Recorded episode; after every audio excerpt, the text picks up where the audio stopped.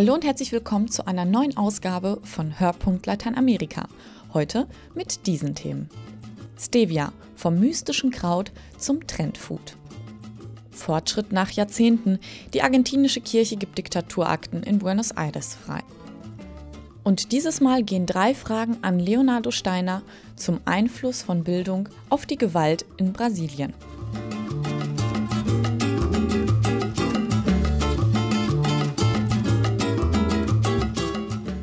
Stevia, der süße Zuckerersatz aus Paraguay, ist eine Goldgrube für Lebensmittelproduzenten. Dass die Pflanze bereits vor Jahrhunderten von Indigenen in Paraguay und Bolivien entdeckt wurde, wissen nur die wenigsten. Doch das indigene Volk der Guarani hat die Pflanze nicht gegessen, sondern sie für mythische Rituale genutzt.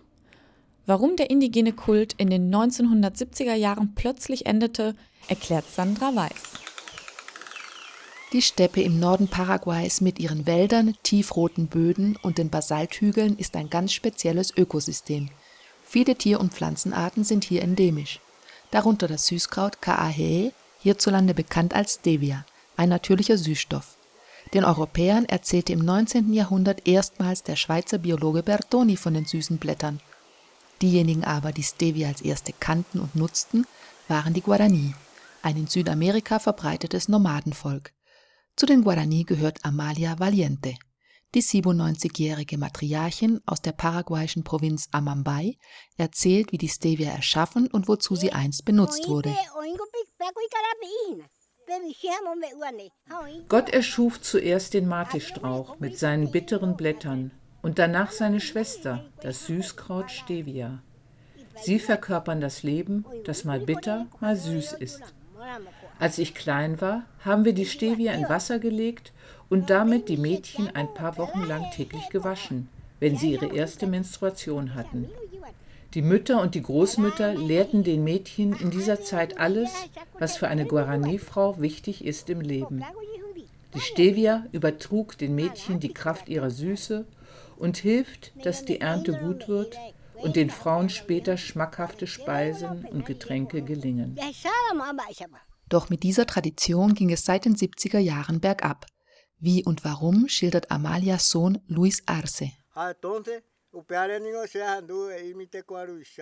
Damals kamen die Japaner. Ich war noch jung und mein Vater empfing sie.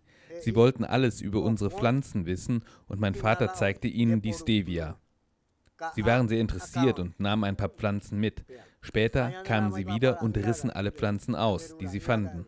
Die Stevia machte sich rar und bald hörten die Frauen auf, sie für die Zeremonie zu benutzen. Die Japaner waren die ersten, die aus der Pflanze Süßstoff herstellten.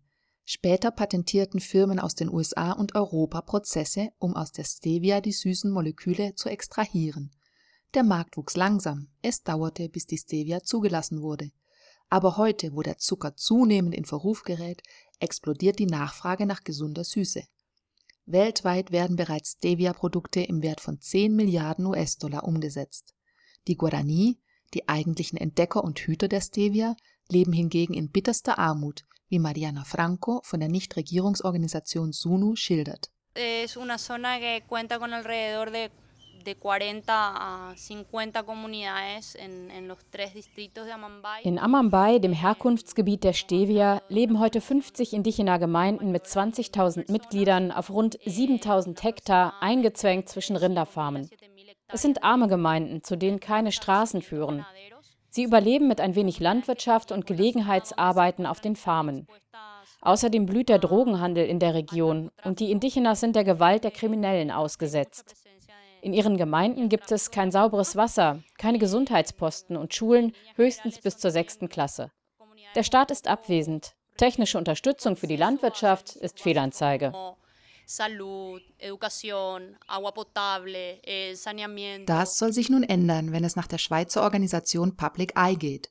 Sie fordert von den Firmen, die Stevia verwenden, Kompensationszahlungen an die Guarani denn Stevia sei ein klassischer Fall von Biopiraterie, wie ihr Sprecher François Mayenberg erklärt. Er beruft sich dabei auf die UN-Konvention zur Biodiversität.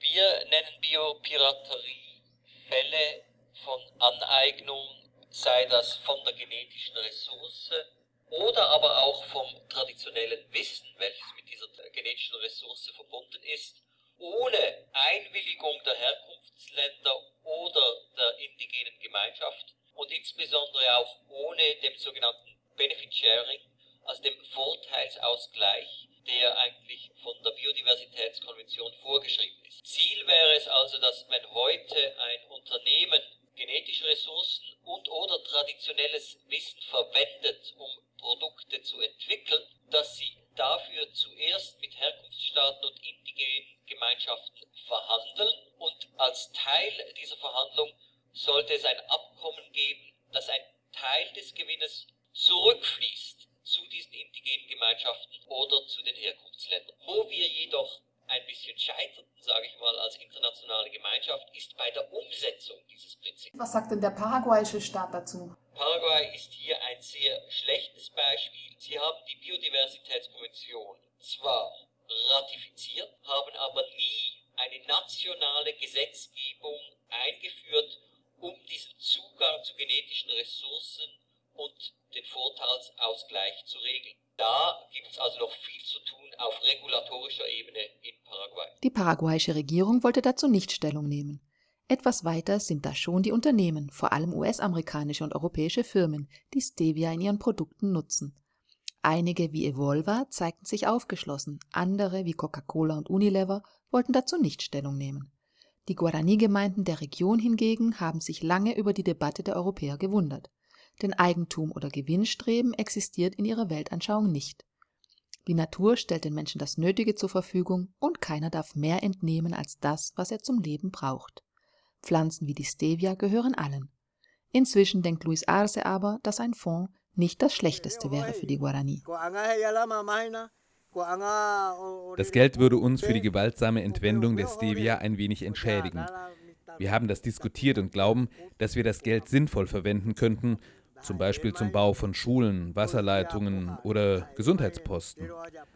Am wichtigsten aber ist, dass wir unser Land schützen und Neues dazukaufen und wieder aufforsten. Denn ohne den Wald und die Natur können wir nicht überleben. Wie der Streit um die Stevia-Rechte ausgeht, ist noch offen. Die Zeit drängt für die Guarani. Holzfäller, Rinderbarone, Zuckerrohrfarmen und die Drogenmafia dringen jeden Tag ein Stück weiter auf ihr Land vor, holzen jeden Tag ein paar Hektar mehr ab. Wie lange die Guarani noch fischen, jagen und ihre traditionellen Holzflöten spielen können, ist unklar.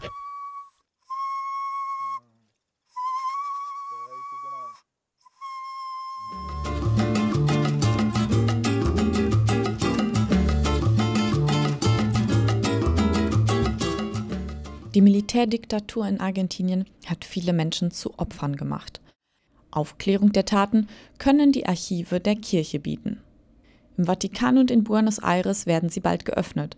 Ein wichtiger Schritt, auch wenn noch nicht klar ist, ob die Archive wirklich Neues ans Licht bringen. Viktoria Eglau hat mit Befürwortern und Kritikern gesprochen. Dies ist ein Dienst an unserem Land, ein Beitrag zur Versöhnung der Argentinier. Wir haben keine Angst vor diesen Archiven. Die Archive enthalten die historische Wahrheit.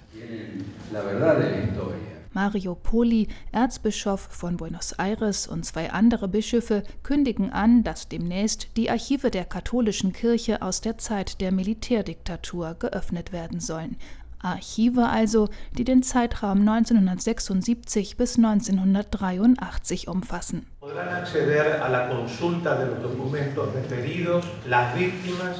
Zugang zu den Dokumenten werden Überlebende der Diktatur haben und Angehörige von Desaparecidos, Menschen, die damals verschwanden. Falls die Opfer Ordensleute oder Priester waren, können deren Vorgesetzte die Archive einsehen erläutert Carlos Malfa, Sekretär der Bischofskonferenz. Digitalisiert worden sind nicht nur deren Archive, sondern auch das Archiv der päpstlichen Nunziatur in Buenos Aires sowie die Dokumente zur Militärdiktatur, die der Vatikan besitzt. Zwar waren es Argentiniens Bischöfe, die die Archivöffnung bekannt gaben, aber dahinter steckt Papst Franziskus. Argentinische Menschenrechts- und Opferorganisationen hatten seit Jahrzehnten Zugang zu den kirchlichen Archiven gefordert. Jorge Bergoglio überraschte nach seiner Wahl zum Papst mit einer Annäherung an die Opfer. Die Archivöffnung stellte er der Präsidentin der Großmütter der Plaza de Mayo, Estela de Carlotto, vor zwei Jahren im Vatikan in Aussicht. Die einstige Bergoglio-Kritikerin reagierte nun enthusiastisch. Die Entscheidung, die Kirchenarchive zu öffnen, halte ich für fantastisch.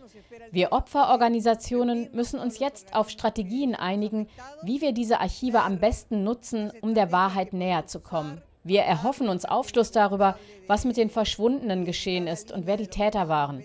Wir Großmütter hoffen natürlich vor allem auf Hinweise zum Verbleib unserer von den Militärs geraubten Enkel.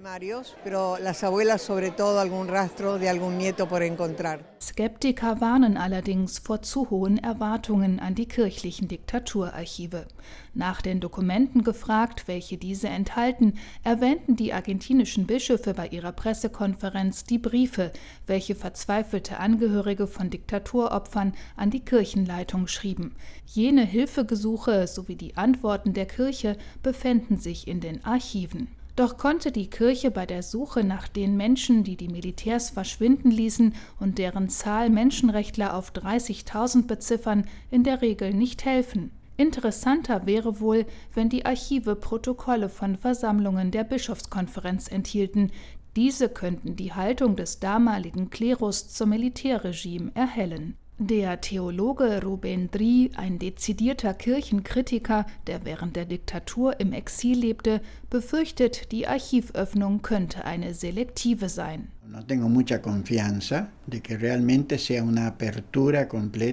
Ich habe nicht allzu viel Vertrauen, dass die Kirchenarchive in Argentinien und im Vatikan komplett geöffnet werden. Ich glaube nicht, dass Dokumente, die Aufschluss über die Schuld der katholischen Kirche, über ihre Nähe zur Militärdiktatur geben, publik gemacht werden. Jedoch will ich mich der Geste nicht komplett verschließen und die Archivöffnung erst einmal abwarten. Papst Franziskus und Argentiniens Bischöfe kennen den Vorwurf, die damalige Kirchenspitze sei eine Komplizin des Militärregimes gewesen. Der Vorsitzende der Bischofskonferenz, José María Arancedo, wies ihn vor der argentinischen Presse zurück. Von Komplizenschaft kann man nicht sprechen. Es stimmt, dass die Kirche nicht die Haltung gegen die Diktatur eingenommen hat, die sie hätte einnehmen können. Aber dass sie keine Komplizin war, werden die Archive zeigen. Ich wage sogar zu sagen, dass diese zutage bringen werden, dass es im Handeln der Kirche in jeder schwierigen Zeit mehr Licht als Schatten gab. Forscher und Presse werden bis auf weiteres keinen Zugang haben. Dass Papst Franziskus allerdings bereit ist, aufschlussreiches Archivmaterial der Justiz zur Verfügung zu stellen, hat er bereits bewiesen. Mit Dokumenten aus dem Vatikan trug er 2014 zur Verurteilung der Drahtzieher des Mordes am argentinischen Bischof Enrique Angelelli bei, einem von mehreren Diktaturopfern aus den Reihen der Kirche.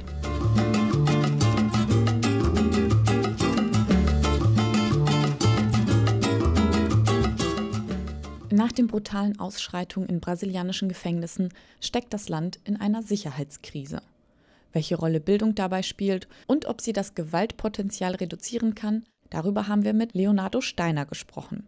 Er ist in der brasilianischen Gefängnispastoral tätig und weiß, unter welchen sozialen Umständen Menschen kriminell werden können. Herr Steiner, welcher Zusammenhang besteht zwischen Bildung und Gewalt Ihrer Meinung nach? Alguns têm feito essa análise, especialmente eh, a questão da educação. Manche stellen da einen Zusammenhang her. Bildung hilft dabei, dass Menschen Werte und ihre Wichtigkeit kennenlernen. Wichtige Werte sind für mich der Respekt anderen Menschen gegenüber, zum Beispiel zwischen Lehrer und Schüler. Ich frage mich nur, ob die brasilianische Bildung dies vermitteln kann, denn in Brasilien herrscht leider viel Gewalt im Klassenzimmer. Die brasilianische Schule könnte aber noch mehr Werte vermitteln, die in der Musik und der Kunst. Sie machen sensibel und stiften nicht zur Gewalt an. Sport wiederum vermittelt Teamarbeit und dass man seine Energie für gemeinsame Ideale einsetzen kann. Wir haben die Erfahrung in Brasilien gemacht, dass in armen Gebieten Kunst, Bildung und Sport die Jugendlichen gestärkt und ihnen mehr Möglichkeiten im Leben gegeben haben, weg von Gewalt und Drogen. Würden Sie sagen, dass Bildung einen davor bewahrt, im Gefängnis zu landen? Ich würde es so sagen, wo es keine gute Bildung gibt, ist die Chance, gewalttätig zu werden, größer. Und Gewalt führt oft ins Gefängnis. In Brasilien gibt es ja wegen der Finanzkrise einen Investitionsstopp, insbesondere was die Grundbedürfnisse wie Gesundheit und Bildung betrifft. Wenn Geld besonders in Bildung fehlt was können die Konsequenzen sein? Die brasilianische Bevölkerung wächst. Die Qualität der Versorgung ist sehr schlecht, genauso wie im Bildungsbereich. Dort muss viel investiert werden. Denn mit einem guten Gesundheits- und Bildungssystem verändert man die Zukunftsperspektiven der Menschen bis hin zur Gewaltfreiheit ein harmonischeres, ruhigeres, menschenwürdigeres Leben. Dort, wo Bildung und ein Gesundheitssystem fehlen, hält die Gewalt schnell Einzug. Selbst in Krisenzeiten sollte in diese Bereiche investiert werden. Herzlichen Dank, Herr Steiner, für diese Informationen und Eindrücke. Auch an Sie, liebe Zuhörer, für Ihre Aufmerksamkeit. Ebenso ein großes Dankeschön an Viktoria Eglau, Sandra Weiß und Christina Weise für ihre Mitarbeit. Mein Name ist Laurin Zins und wir hören uns beim nächsten Mal.